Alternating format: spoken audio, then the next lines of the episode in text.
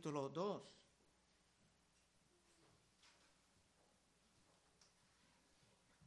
Primero de Tesalonicenses, capítulo 2. Vimos en el primer capítulo de este libro que la iglesia en Tesalónica fue nacida en medio de una persecución violenta. Como siempre, algunos de los judíos en el Nuevo Testamento, en cualquier nuevo lugar, creyeron el Evangelio, un remanente, pero otros cayeron en una rabia para atacar la formación de las iglesias cristianas. La historia estaba captada en Hechos 17, visitando una vez más ahí en 17.5. Entonces los judíos que no creían, teniendo celos, tomaron consigo algunos ociosos hombres malos, sabían cómo manipularlos, y juntando una turba alborotaron la ciudad y asaltando la casa de Jasón, procuraban sacarlos al pueblo. Pero no hallándolos, trajeron a Jasón y algunos hermanos ante las autoridades de la ciudad gritando, estos que trastornan el mundo entero, también han venido acá, a los cuales Jasón ha recibido. Y todos estos contravienen los decretos de César, diciendo que hay otro rey Jesús. Y alborotaron al pueblo y las autoridades de la ciudad oyendo estas cosas. Estos judíos incrédulos eran muy astutos. Sabían cómo usar las autoridades romanas en contra de la iglesia. Pablo tenía que ir de la ciudad con toda prisa, llegando a Berea, para continuar predicando, pero los judíos incrédulos eran tan persistentes que empezaron a, a seguirle causando problemas en cada lugar. También ahí en Hechos 17, pero en versículo 13, cuando los judíos de Tesalónica supieron que también en Berea era anunciada la palabra de Dios por Pablo, fueron allá y también alborotaron a las multitudes, pero inmediatamente los hermanos enviaron a Pablo que fuese hacia el mar. Pablo era como la persona radioactiva, tenía que removerlo. Y Silas y Timoteos quedaron ahí. Y los que se habían encargado de conducir a Pablo le llevaron a Atenas y habiendo recibido orden para Silas y Timoteo de que viniesen a él lo más pronto que pudiesen salieron. Pablo jamás tenía paz en el ministerio porque estos siempre estaban buscándolo. Y si no pudieron dañarlo por la violencia, se infiltraron a las iglesias para calumniar su carácter. Por esto vimos tantos ejemplos de San Pablo defendiéndose en la segunda carta de Corintios. Y veremos más de estas defensas en este libro. Con esto, al versículo 1. Porque vosotros mismos sabéis, hermanos, que nuestra visita a vosotros no resultó vana. Esto mismo puede ser el principio de una defensa. Alguien estaba diciendo que la obra de Pablo era simplemente en vano, que jamás pudo quedarse en un lugar para cumplir su trabajo, se iban a emplear cualquier asunto pequeño para montar sus ataques. Otra vez uno, porque vosotros mismos sabéis, hermanos, que nuestra visita a vosotros no resultó vana, pues habiendo antes padecido y sido ultrajados en Filipos, como sabéis, tuvimos de nuevo en nuestro Dios para anunciaros el Evangelio de Dios en medio de gran oposición. Gran oposición. Se fue de un lugar a otro y siempre estaba atacado. Eso también es una prueba del ministerio auténtico. Cristo enseñaba que era normal para el mundo odiar el mensaje de la cruz. Es normal ver la gente rechazando la llamada a la santidad, a la llamada al sacrificio para seguir a Cristo. La gran mayoría simplemente no quieren romper con sus ídolos. Los falsos van a cambiar su mensaje, suavizándolo, predicando lo que la gente quiere escuchar si las cosas no van bien. Los falsos van a abandonar la insistencia de una vida santa. Y hasta San Pedro predicaba de esto. En el segundo carta de San, la segunda carta de San Pedro 2.1 daba una advertencia a la iglesia y es para nosotros también. Pero hubo también falsos profetas entre el pueblo, como habrá entre vosotros falsos maestros, que introducirán encubiertamente herejías destructoras y negarán al Señor que los rescató, atrayendo sobre sí mismos destrucción repentina. Y muchos seguirán sus disoluciones. Estos falsos maestros pueden ser muy populares. Y muchos seguirán sus disoluciones por causa de los cuales el camino de la verdad será blasfemado. Muchos rechacen la fe cristiana porque pueden nombrar una larga lista de escándalos. Y por avaricia harán mercadería de vosotros, con palabras fingidas. Sobre los tales ya de largo tiempo la condenación no se tarda y su perdición no se duerme. Siempre hay maestros falsos que buscan sacar provecho del ministerio. Están en todos lados, todo el tiempo. Pero nosotros tuvimos un gran ejemplo en la secta que lleva el nombre Luz del Mundo, cuyo, cuyo líder ahora, pasando tiempo en la cárcel, admitiendo que estaba abusando sexualmente a las muchachas de su iglesia, estos falsos siempre andan tratando de aprovecharse de la ignorancia de unos. Por esto, avanzando en la palabra, avanzando en la madurez, tenemos que tener la capacidad de reconocer los líderes auténticos. Eso será gran parte del tema de hoy. Así que el mensaje de hoy tendrá material para los líderes, claro, pero también es para todos. Porque uno nunca sabe cuándo por la providencia de Dios se tendrá que vivir de repente en otro estado, o una ciudad muy lejos, o en otro país y tenemos que tener la capacidad de percibir si una iglesia es saludable o no, antes de invertir gran cantidad de tiempo en la obra. Pablo era auténtico, porque aún en contra de gran persecución, era fiel a la verdad. La verdad del mensaje que recibió no cambiaba nada. Tres porque nuestra exhortación no procedió de error, ni de impureza, ni fue por engaño, sino que según fuimos aprobados por Dios para que se nos confiase el, Evangelio, así hablamos. No como para agradar a los hombres, sino a Dios, que prueba nuestros corazones. Tal vez unos Estaban acusando a Pablo, a esta iglesia, de predicar el error, porque se enfatizaba tanto la gracia de Dios. Casi todas las religiones del mundo enseñan que tú puedes ganar tu posición con Dios con el mérito de, tus buenas obras. Y lastimosamente los judíos de aquel tiempo que rechazaban a Cristo cayeron en la misma trampa. Romanos 10.1. Pablo hablando, hermanos, ciertamente el anhelo de mi corazón y mi oración a Dios por Israel es para salvación, porque yo les doy testimonio de que tienen celo de Dios, pero no conforme a ciencia. Porque ignorando la justicia de Dios, la justicia perfecta de Cristo, y procurando establecer la suya propia, no se han sujetado a la justicia de Dios.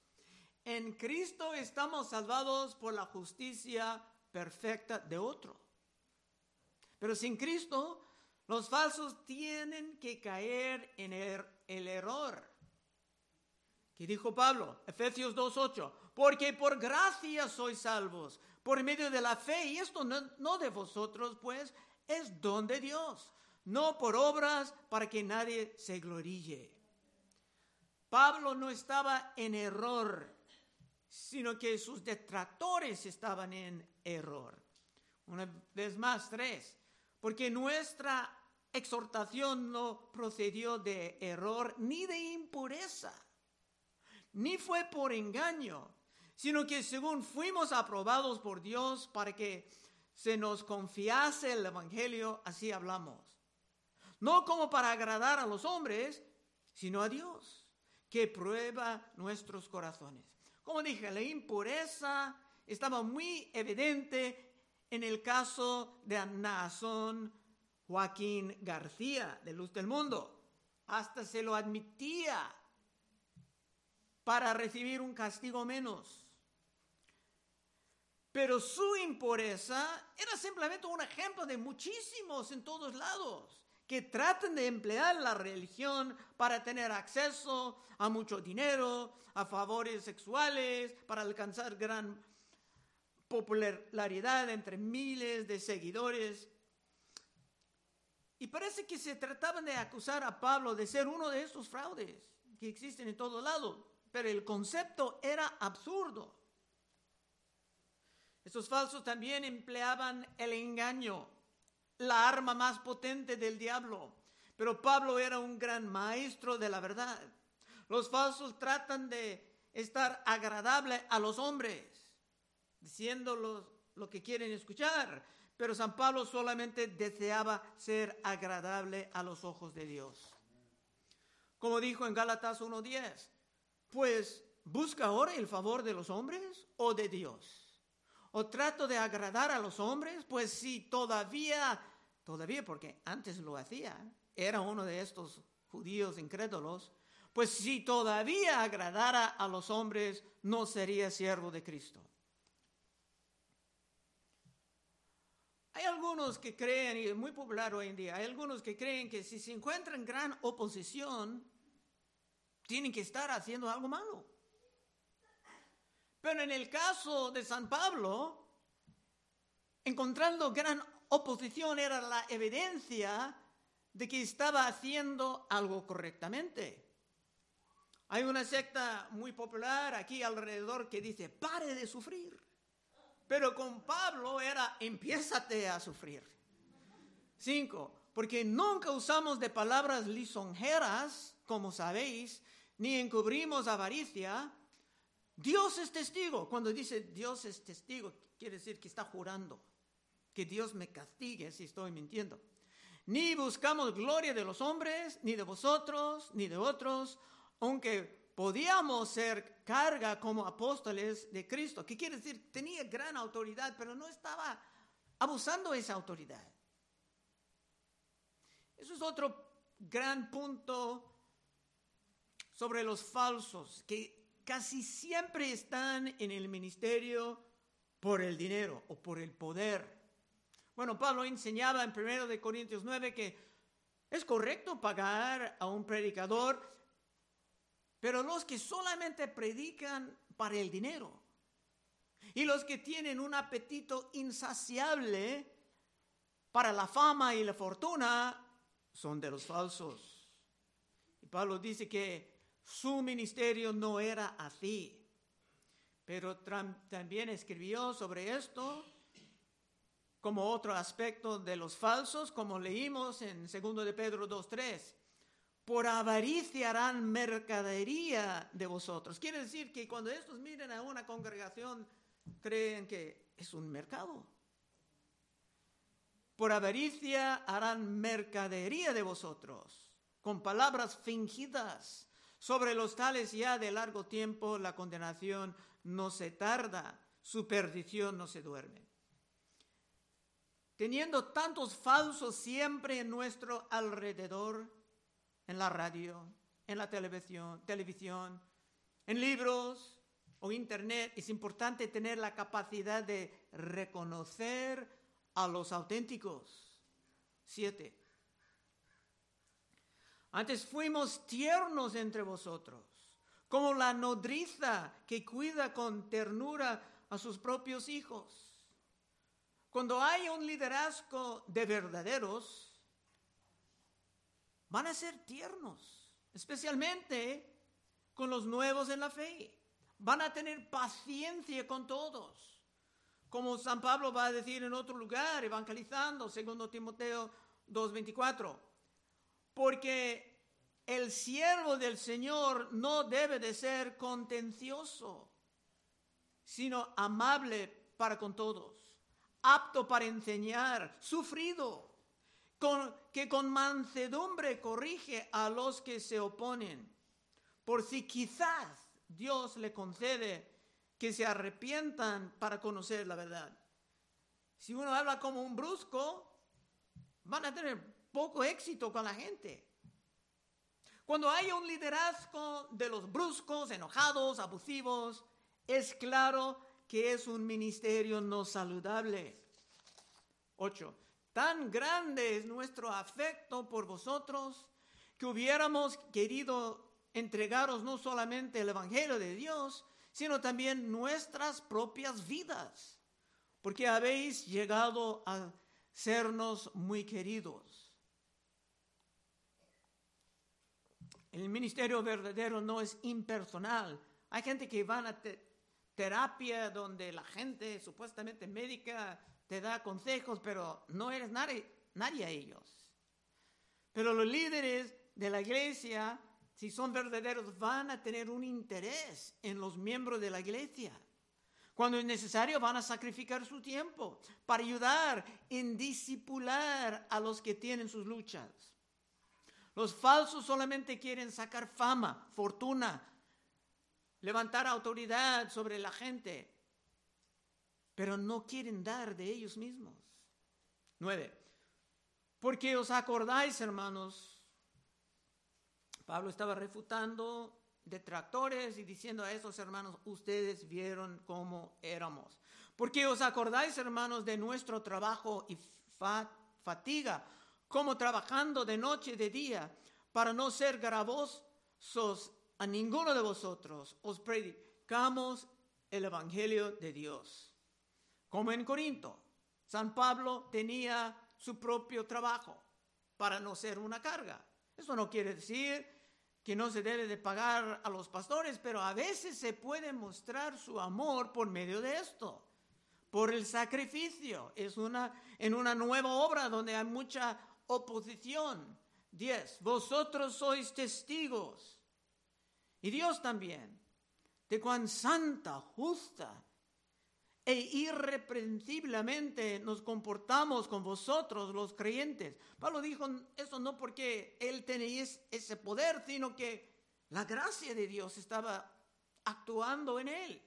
Así como también sabéis de qué modo, como el Padre a sus hijos, exhortábamos y consolábamos a cada uno de vosotros y os encargábamos que anduvieseis como es digno de Dios que os llamó a su reino y gloria.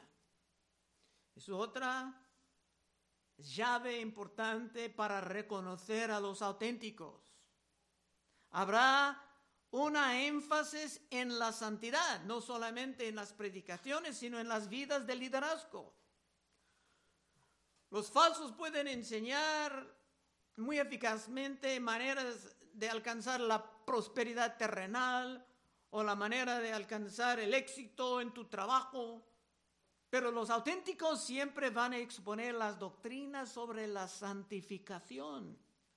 Vamos a ver un verso más tarde que dirá, esta es la voluntad de Dios para ti, tu santificación, aun cuando no es tan popular.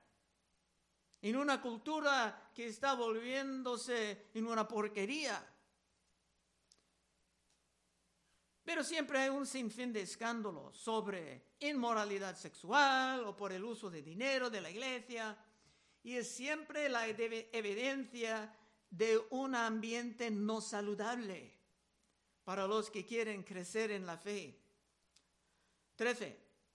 Por lo cual también nosotros sin cesar damos gracias a Dios, de que cuando recibiste la palabra de Dios y oíste de nosotros, la recibiste no como palabra de hombres, sino según es en verdad la palabra de Dios, la cual actúa en vosotros los creyentes.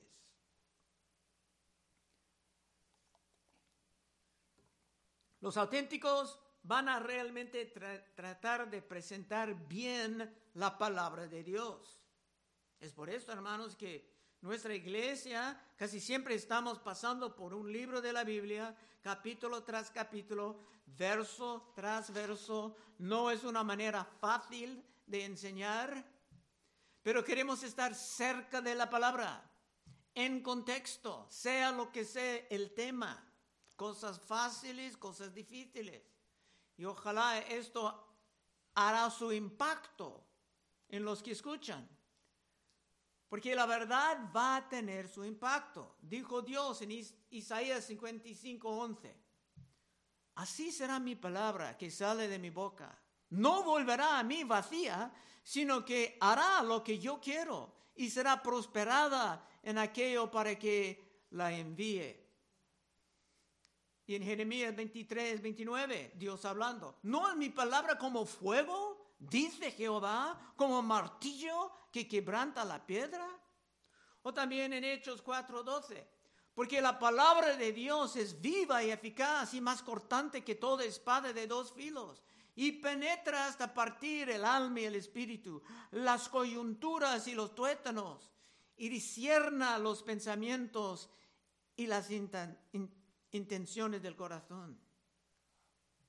Y cuando haya personas creciendo en su entendimiento de la palabra, poniéndola en práctica, puede ser que estás en un lugar saludable. 14. Porque vosotros, hermanos, venisteis a ser imitadores de las iglesias de Dios en Cristo Jesús que están en Judea. Pues habéis padecido de los de vuestra propia nación las mismas cosas que ellas padecieron de los judíos. Pasar por las aflicciones sin abandonar la fe era evidencia de algo bueno. Cuando no podemos aguantar las aflicciones, algo no está bien. Pero aquí habiendo mencionado a los judíos, hablando de los no creyentes entre ellos, era la mayoría, algo estaba levantado en San Pablo. Pablo amaba a sus hermanos carnales, pero ellos siempre atacando a las iglesias, como Pablo hizo antes, ellos estaban provocando a Dios. Y esto intensivamente.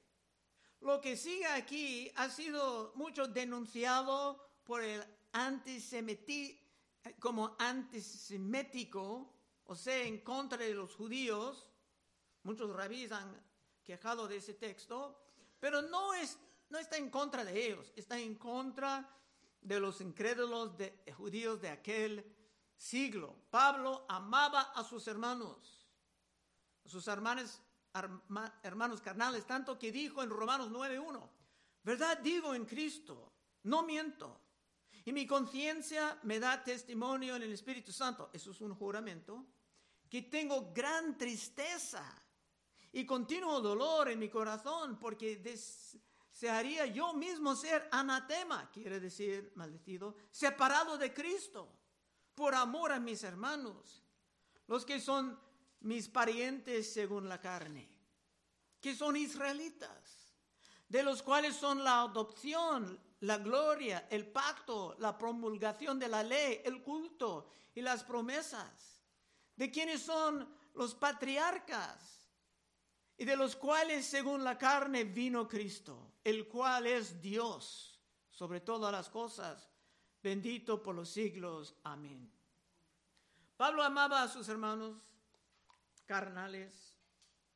Pero era necesario proclamar que si los judíos continuaban atacando a la obra de Dios, odiando a su Mesías que finalmente ha llegado, que serían ellos bajo juicios severos. Continuando Pablo, hablando de ellos, ojalá para despertar a algunos dice en versículo 15, los cuales mataron al Señor Jesús y a sus propios profetas, y a nosotros nos expulsaron y no agradan a Dios, y se oponen a todos los hombres, impidiéndonos hablar a los gentiles para que éstos se salvan. Así colmen ellos siempre la medida de sus pecados, pues vino sobre ellos la ira hasta el extremo. Impactante. Tú puedes decir que los romanos crucificaron a Cristo, y es verdad, pero fue por la manipulación de los judíos. Que estos siempre mataban a sus propios profetas. Cristo dijo de ellos en Mateo, Mateo 23, y no olvide, Cristo era un judío, pero no uno de los incrédulos. Mateo 23, 31. Así que dais testimonio contra vosotros mismos de que sois hijos de aquellos que mataron a los profetas. Vosotros también llenad la medida de vuestros padres. ¿Cómo iban a llenar la medida? Matando a Cristo también, lo mejor de todos. Y cuando Cristo dijo llenar la medida, era la medida de su maldad por su apostasía, por apartarse de Dios, para servir a sus ídolos de toda forma. En otra parte, Cristo dijo en Lucas 13:33, sin embargo, es necesario que hoy, mañana y pasado mañana siga mi camino, porque no es posible que un profeta muera fuera de Jerusalén. Si un profeta iba a morir, tiene que estar en Jerusalén, porque Jerusalén era la ciudad que mataba a sus profetas. En el principio de Isaías, los judíos estaban llamados príncipes de Sodoma. Y si leas el libro de Apocalipsis con cuidado, verás que Jerusalén está llamada Sodoma, Egipto y hasta Babilonia.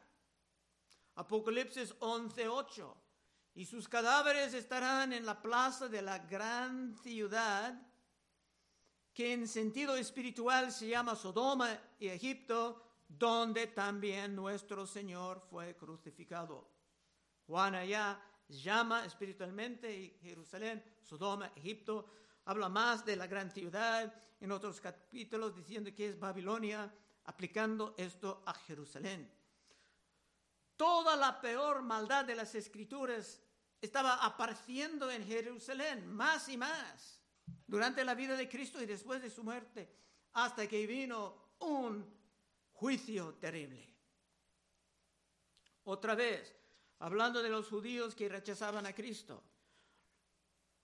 15. Los cuales mataron al Señor Jesús y a sus propios profetas y a nosotros nos expulsaron y no agraden a Dios y se oponen a todos los hombres, impidiéndonos hablar a los gentiles para que estos se salvan, así colmen ellos siempre la medida de sus pecados, pues vino sobre ellos la ira hasta el extremo. Peleando en contra del Evangelio, hacen daño a todos los hombres. Así era en el primer siglo. A veces hago una pregunta tramposa pidiendo si los judíos deben de ser considerados como amigos o enemigos. Y casi todos dicen amigos, claro, amados. Pero no es tan fácil. Miren lo que San Pablo dijo en Romanos 11, 28, hablando de ellos. Así que en cuanto al Evangelio, son enemigos por causa de vosotros, pero en cuanto a la elección, son amados por causa de los padres, porque irrevocables son los dones y el llamamiento de Dios. Así que en, en un sentido, son enemigos por atacar el Evangelio, pero al mismo tiempo son amados y eso no es simplemente una opinión, sino que es la declaración de las escrituras. 15. Los cuales mataron al Señor Jesús y a sus propios profetas y a nosotros nos expulsaron, no agraden a Dios. Y se oponen a todos los hombres, impidiéndonos hablar a los gentiles, para que estos se salvan. Así colmen ellos siempre la medida de sus pecados pues vino sobre ellos la ira hasta el extremo. Dios tendrá misericordia de ellos en el futuro. Siempre hay judíos llegando a la fe. Pero en el tiempo de San Pablo, se pudiera ver que su juicio iba a caer bien pronto. Como Cristo dijo cuando estaba llevando la cruz en Lucas 23, 27.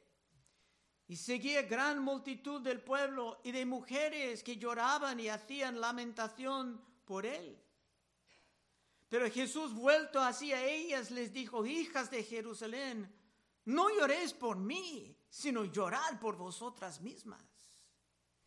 Y por vuestros hijos, porque aquí vendrán días en que dirán, bienaventuradas las estériles y los vientres que no conciben y los pechos que no criaron. Entonces comenzarán a decir a los montes, caed sobre nosotros y a los collados cubridnos. Y se puede leer en el libro de Josefo, Flavio Josefo, historiador, ha grabado que cuando vino el juicio sobre los judíos, había una mujer que comió la mitad de su hijo y ofrecía a los demás si querían probarlo. Entonces, literalmente era mejor no ser madre en aquel tiempo. Entonces, la ira iba a caer muy pronto sobre Israel y sería insoportable.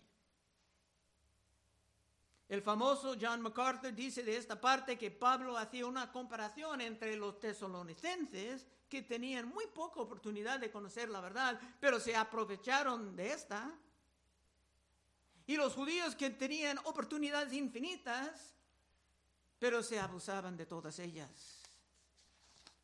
17. Pero nosotros, hermanos, separados de vosotros por un poco de tiempo, de vista, pero no de corazón, tanto más procuramos con mucho deseo ver vuestro rostro. Por lo cual quisimos ir a vosotros, yo Pablo, ciertamente una y otra vez, pero Satanás nos estorbó. Pablo estaba lejos de ellos, pero no por su propio deseo. Estaba luchando en contra de mucha oposición que era hasta satánica. Últimos versículos 20 y 21. Porque ¿cuál es nuestra esperanza o gozo o corona de que me gloríe? ¿No sois vosotros delante de nuestro Señor Jesucristo en su venida? Vosotros sois nuestra gloria y gozo. Esto es la prueba de los auténticos que nos sirven para sacar dinero de la gente, no sirven para la fama o para abusar a mujeres o niños, sino que dedican sus vidas para preparar la esposa de Cristo para que sea todo reconocido, no necesariamente en esta vida, sino cuando Cristo se regrese. Conclusión. Si tú quieres vivir como un auténtico, libre de las doctrinas falsas que crecen en todos lados, libre de los engaños que existen en la radio, en la red, en la televisión, si tú quieres tener el discernimiento para reconocer los auténticos y distinguir entre ellos y los falsos, puedes pasar en unos momentos y oraremos contigo. Vamos a orar. Oh Padre, te damos gracias por esa instrucción muy, práctica. Pedimos, Señor, que aquí hará, Señor, un lugar saludable para la gente de venir, no para estar abusado por bruscos enojones, Señor, sino para estar recibida como niños delante de padres, madres amorosas. Pedimos en tu santo nombre de Cristo Jesús. Amén.